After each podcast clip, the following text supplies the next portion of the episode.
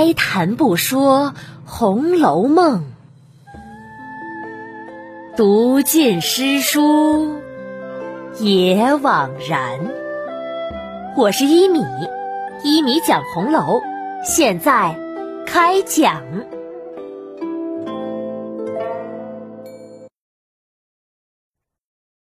第一百一十五集：宝钗过生日。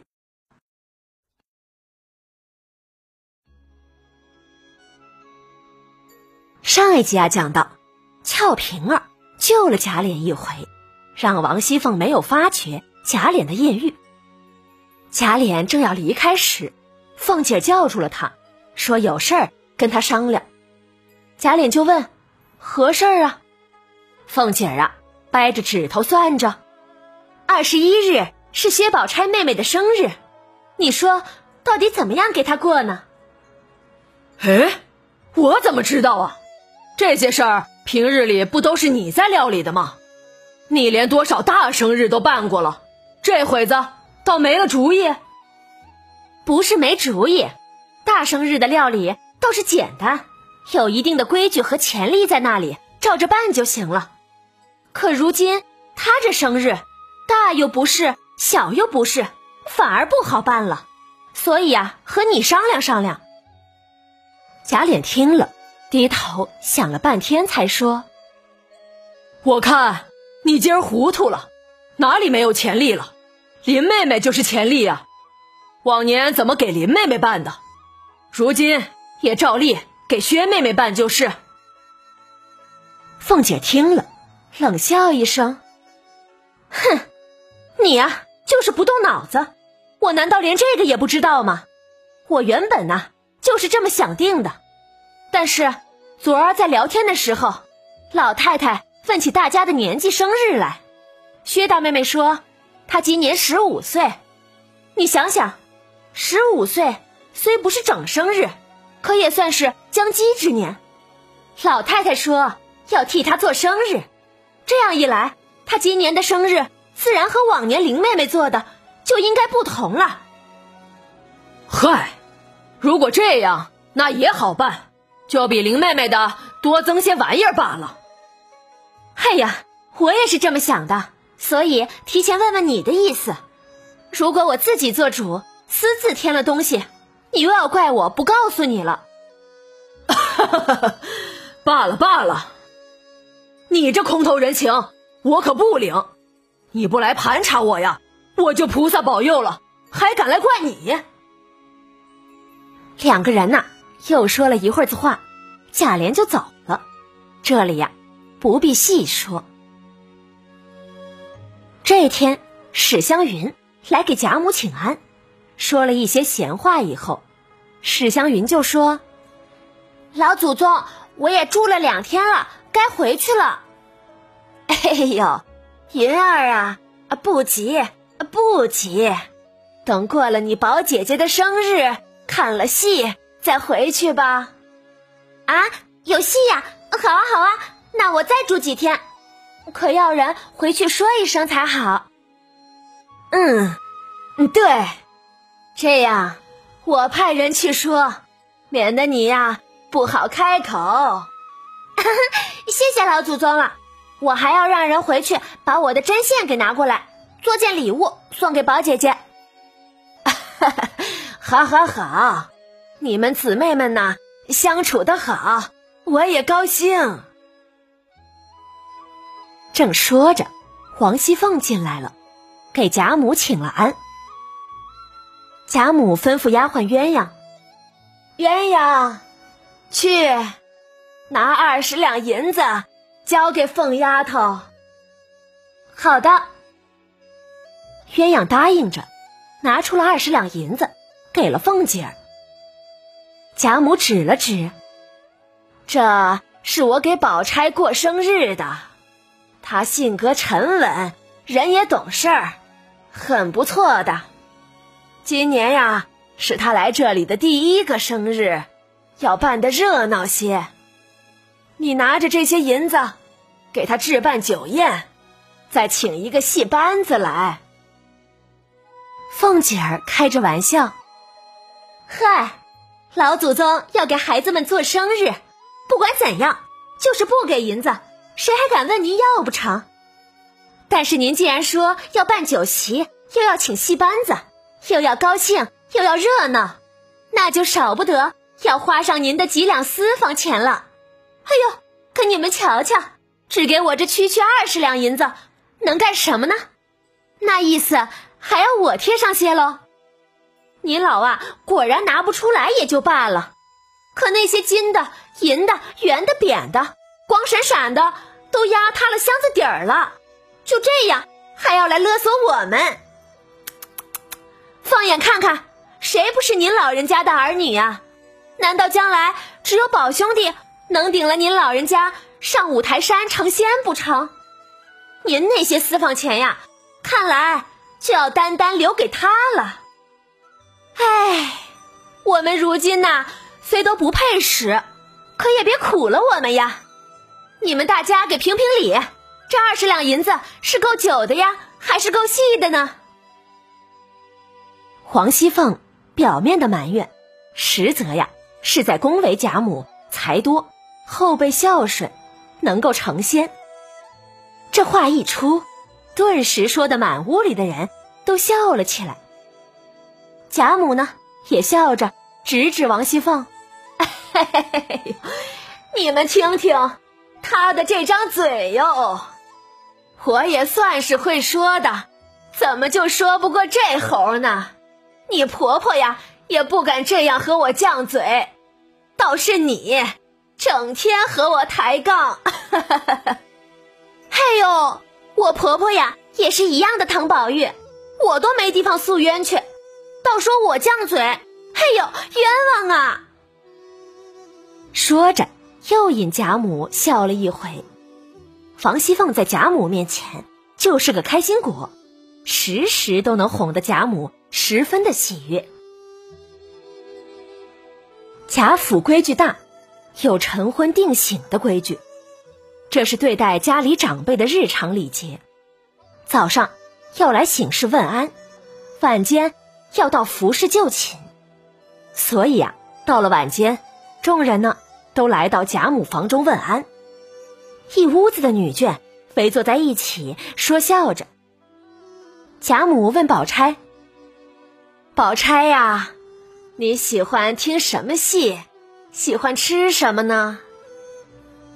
宝钗赶紧回禀：“老祖宗，我看戏就喜欢热闹的戏文。”喜欢吃甜的，煮的烂的东西。唉，宝钗的性格就是如此啊，总顺着贾母的喜好来说话。贾母听了自然高兴。哎呦，你这个年轻人，倒和我这个老婆子能看到一起，知道一起，不错，不错。大家说笑了一会儿，各自回房歇息去了。第二天呢，贾母就让人送些衣服、礼物什么的给宝钗，当做生日礼。王夫人、凤姐儿、黛玉等人也都随了份子，不需多记。到了二十一日的一大早啊，仆人就在贾母的内院中搭了一个加长的小巧戏台。请了一班子新出的小戏，里面昆腔、弋腔都有。这昆腔啊，就是起源于江苏昆山的戏曲，而弋腔呢，是起源于江西弋阳县的戏曲，在当时呢，就算流行戏曲了。到了中午啊，贾母上房排了几席家宴酒席，参加的只有薛姨妈、史湘云。宝钗是客，其他的都是自家人。宝玉见其他的人都来了，独独不见黛玉，就过来黛玉的房中来找黛玉。进屋一看，只见黛玉歪在炕上。宝玉笑着来推黛玉：“起来，起来，吃饭去，就要开戏了。你爱看哪一出？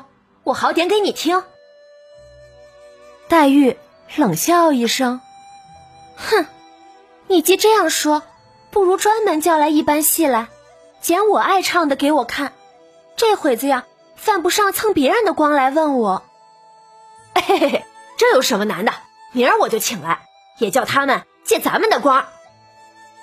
一面说，一面拉起黛玉来，反着走出门，往贾母上房来。吃饭前呢，开始点戏。贾母吩咐：“宝钗，你先点。老祖宗，还是您先点吧。你点，一定你点。今儿是你的生日嘛。”宝钗呀，推辞不过，就点了一折《西游记》。这热闹的戏，贾母自然是喜欢的。贾母呢，又命凤姐儿点。凤姐儿啊，本不想在邢夫人、王夫人的前面点的，但是贾母之命，也不敢违拗，便点了一出《刘二当一》。这戏是一腔，也叫扣当，说的是一个开当铺的刘二，他的姐夫因赶考没有盘缠，就把家里的一些粗旧衣服打包，让管家。去刘二当铺，打算换些银两。刘二却记得，原来姐夫呀曾经当过一股金钗的利息，还没有结清呢，就坑蒙拐骗打发了管家，扣下了那包衣服。期间是各种的装疯卖傻，这是一出闹剧，里面有着各种滑稽笑料。贾母见凤姐儿点了这出戏，果真更是喜欢。然后，贾母便命黛玉点，黛玉谦让，要请薛姨妈、王夫人等长辈先点。贾母摆摆手：“今儿就是我特意带着你们姑娘们取乐的，咱们呀只管咱们的，别理他们。我巴巴的出银子唱戏摆酒，难道是为了他们不成？”他们呀，在这里白吃白听，已经是占了便宜了，怎么能还能让他们点戏呢？贾母这玩笑话呀，让大家都笑了起来。黛玉呀，这才点了一出。然后，宝玉、史湘云、迎春、探春、惜春、李纨等，一一各点了戏，就开始了演出。等上酒席的时候，贾母又命宝钗点，宝钗再点了一出鲁智深醉闹五台山。见宝钗又点这个，宝玉有些不耐烦了。这是为什么呢？咱们下集呀，再继续讲。本集中啊，有一个词语，我们先来解释一下，那就是。王熙凤提到薛宝钗生日的时候，说她是将笄之年。这将笄之年，在古代是指女孩子十四岁了。哎，这时候你会说了，薛宝钗不是说自己十五岁了吗？怎么王熙凤说她十四呢？实际上啊，都是对的。薛宝钗说的是虚岁，王熙凤说的是周岁。薛宝钗是周岁十四，虚岁十五。